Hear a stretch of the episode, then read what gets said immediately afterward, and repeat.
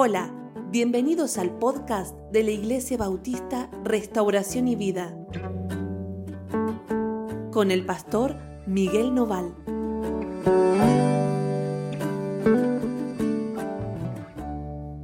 Hola, ¿cómo andan? Dios los bendiga muchísimo. Estamos muy contentos de estar juntos, de compartir este tiempo devocional. Hoy vamos a leer el libro de Juan en el capítulo 11 en el versículo 17, ¿sí? A partir del versículo 17 y vamos a leer hasta el 27. El devocional de hoy se titula Resurrección y vida, ¿sí? Resurrección y vida. Así que vamos a la lectura, ¿sí? Si tenés tu Biblia a mano, acompáñame. Dice, vino pues Jesús y halló que hacía ya cuatro días que Lázaro estaba en el sepulcro.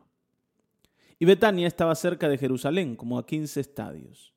Y muchos de los judíos habían venido a Marta y a María para consolarlas por su hermano. ¿Sí? Jesús llegó a Betania cuatro días después de que Lázaro ya había muerto. Cuatro días después. Ya el lugar estaba lleno de gente. Marta y María, que eran las hermanas de Lázaro, ya habían recibido a las personas que habían ido a consolarlas. Pero Jesús, que era amigo de la familia, no había llegado en el tiempo, entre comillas, en el tiempo adecuado. Y digo esto porque vieron que nosotros tenemos esto del el tiempo adecuado. ¿Cuándo es? Bueno, cuando yo digo, cuando a mí me parece, cuando, cuando yo quiero, cuando, cuando todavía siento que hay oportunidad. Marta y María esperaban que Jesús llegase a casa de Lázaro mientras Lázaro todavía estaba vivo, enfermo, en peligro de muerte, pero vivo, cosa de que el Señor pudiera sanarlo. Pero el Señor no solo que llega un poquito tarde, llega recontra tarde. Lázaro ya estaba sepultado. Y habían pasado cuatro días, ya con cuatro días el cuerpo estaba en estado ya de descomposición. Y parece que es la primera vez que Jesús no llega a la hora, no llega a la cita de manera adecuada. Todos los demás estaban allí, menos Jesús. Ahora, dice que cuando Marta oyó que Jesús venía, salió a encontrarle, pero María se quedó en la casa. Marta inmediatamente Dice, ahí viene Jesús, me voy para allá. Yo creo que Marta eh, iba llena de reclamos, ¿no? Iba llena de angustia, iba llena de bronca, iba llena de desconsuelo porque la única, la única posibilidad de vida que Lázaro tenía era Jesús y Jesús no estaba ahí. Y yo creo que con todo esto en la cabeza, después de haber pensado, después de haber, ¿no? de haberse hecho mala sangre, después de, haberse angustiado mucho y, de haber elaborado todo lo que le iba a decir a Jesús cuando Jesús apareciera, ¿no? Marta va a ver al Señor. Y le dijo, Señor, si hubieses estado aquí. Si hubieses estado aquí, Señor, mi hermano no habría muerto. Y esto es un gran reclamo si hubieses hecho lo que tenías que hacer, si hubieses tenido cuidado de tu amigo, porque Lázaro era amigo de Jesús, no hubiese pasado lo que pasó. Vos estás allá sanando gente y es verdad, y ellos te necesitan, y ellos también tienen problemas que resolver. Pero tu amigo, Señor, tu amigo te necesitaba y no estuviste con tu amigo. Si hubieses estado aquí, cuando tenías que estar acá.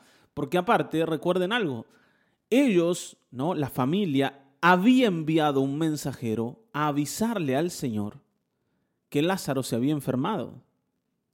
Pero cuando el Señor oyó que Lázaro estaba enfermo, dice que se quedó en el lugar a donde estaba un tiempo más. O sea, no salió corriendo a ver a Lázaro, porque su amigo lo necesitaba.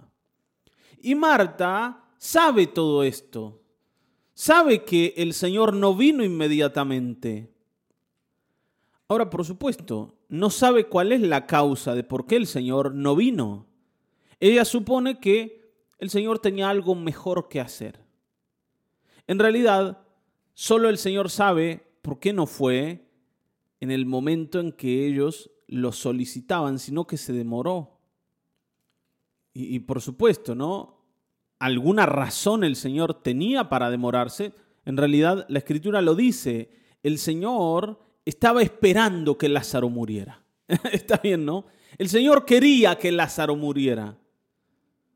Porque en realidad esto que ocurre con Lázaro es el, ¿no? el gatillo, para decir así, de todo lo que iba a suceder después y que iba a terminar con la muerte del Señor.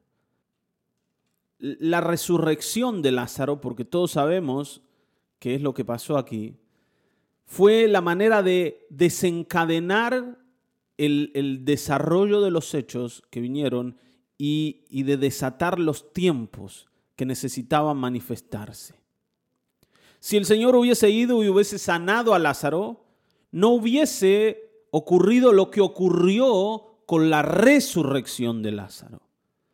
Porque, hermanos, después de cuatro días de que la persona estaba muerta y de que toda la gente que conocía a Marta y a María hubiese ido y, hubiese comenzado el duelo y todo, ¿no? todo lo que significa el funeral de una persona, que esa persona que, allá, que ya habían velado, que ya habían enterrado, que ya habían despedido, vuelva a la vida, era un bombazo.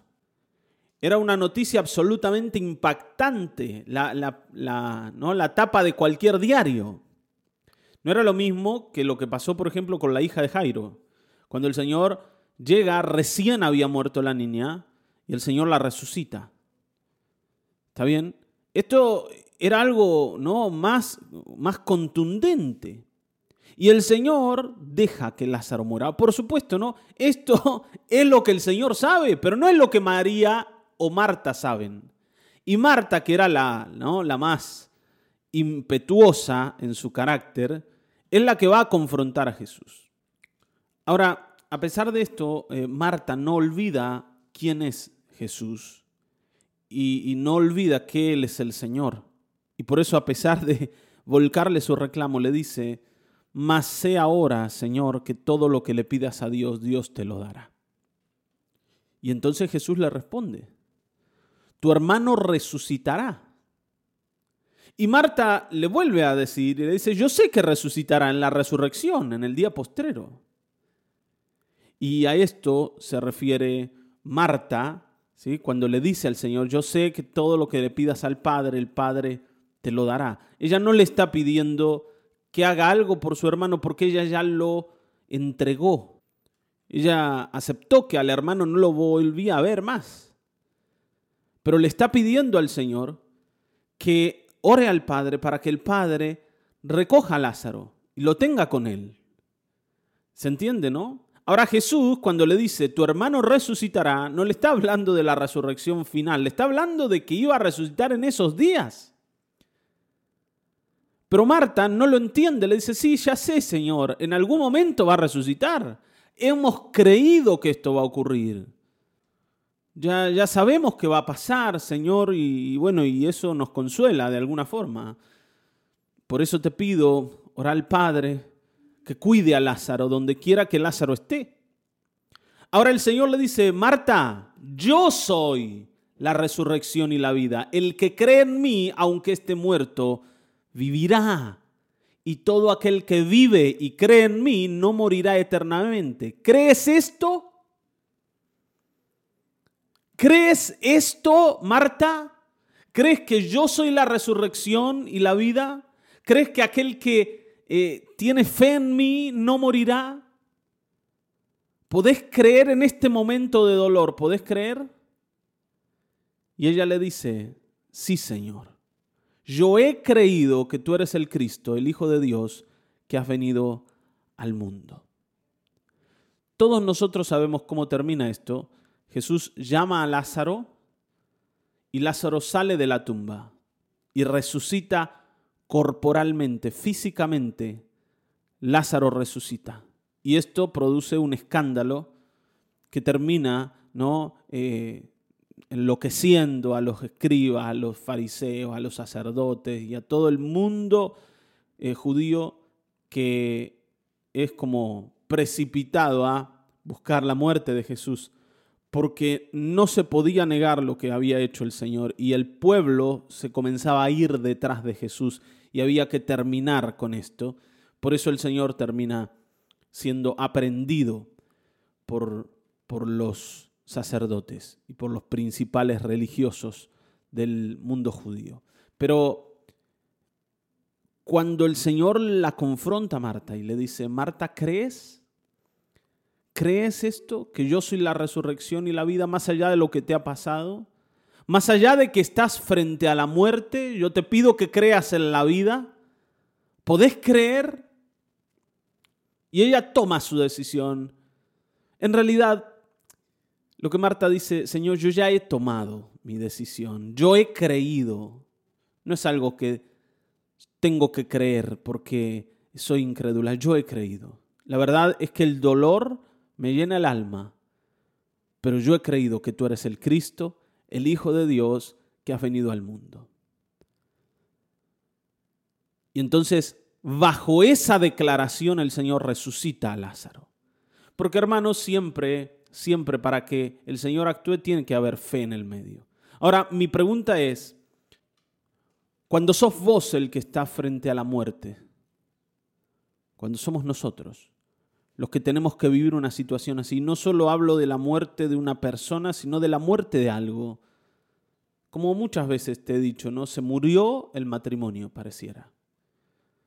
Se murió un proyecto, se murió un sueño o de verdad se murió un ser querido, cuando estoy frente a la muerte, cuando estoy lleno de la no de la impactante realidad de la muerte, puedo creer que Jesús es la resurrección y la vida y que aunque la muerte esté presente, si yo puedo afirmar mi fe en el Señor, lo que está muerto puede volver a vivir.